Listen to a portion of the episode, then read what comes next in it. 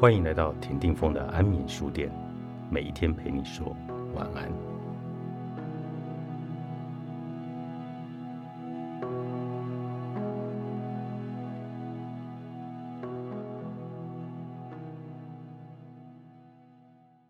我有一个朋友，与自己母亲关系不好，母女俩经常的冷战。母亲婚姻不幸，总把一句话挂在嘴边：“如果不是因为怕你没妈，我早就喝农药了。”这个阿姨现在她健康的活了六十多岁，生活还是那么糟糕，没有什么改善。女儿都成年了，也当了妈妈，她还是动不动就把那句令人难受的话放在嘴边。生长在这种家庭的孩子真的很倒霉，仿佛一出生就背负了一种原罪，他要为母亲的不幸负责。实际上，母亲的这种说辞只不过是为了掩饰自己不敢面对未来、不敢改变现状的懦弱与懒惰。一昧的付出不仅仅是一种绑架，还是一种因为懒惰而滋生的逃避。比起揭竿而起，对自己糟糕的生活说 “no”。勇敢地跳出生活的泥沼，他们更愿意一昧付出，因为相对来说，付出更安全、更省事。与其将自己置身于巨大的无知之中，去为了未来的生活披荆斩棘，还不如把自己的人生选择说成了为别人做的牺牲。这样，既可以规避改变生活的风险，还可以让自己选择留在旧世界中的理由。充满了忍辱负重的悲壮气息，而显得无比伟大。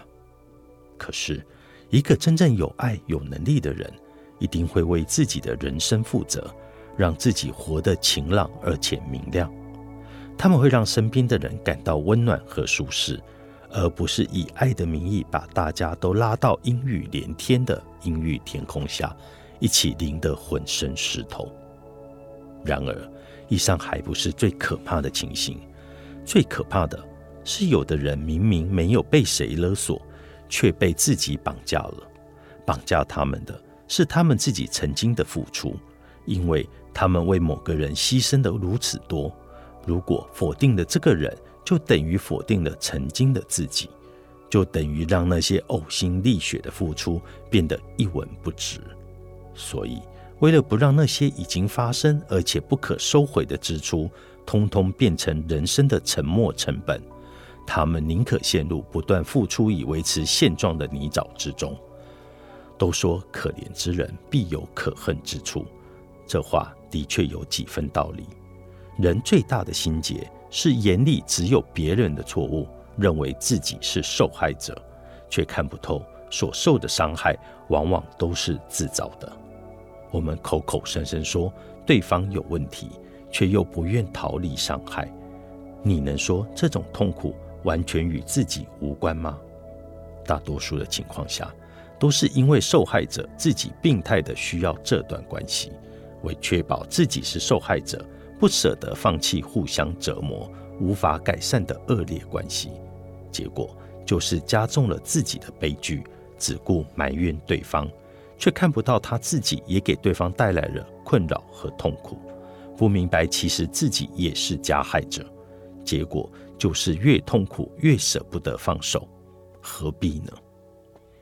无论是遭遇情绪勒索，还是被自己绑架，一旦陷入这个困局，就很难挣脱，人会变得不快乐，没有爱，不仅无法享受生活，心理上也要背负沉重的负担。也许有人会反驳：“我就是牺牲了人生的其他可能而为他付出的啊，做的确实都是为他好的事，怎么就变成了勒索呢？”那么，你也可以摸着胸口问自己一问：这种牺牲真的是对方想要的吗？如果对方不想要，而你一昧强加给他，那么又是为什么呢？当对方没有做出你期望的反应时，你心里的感受是什么？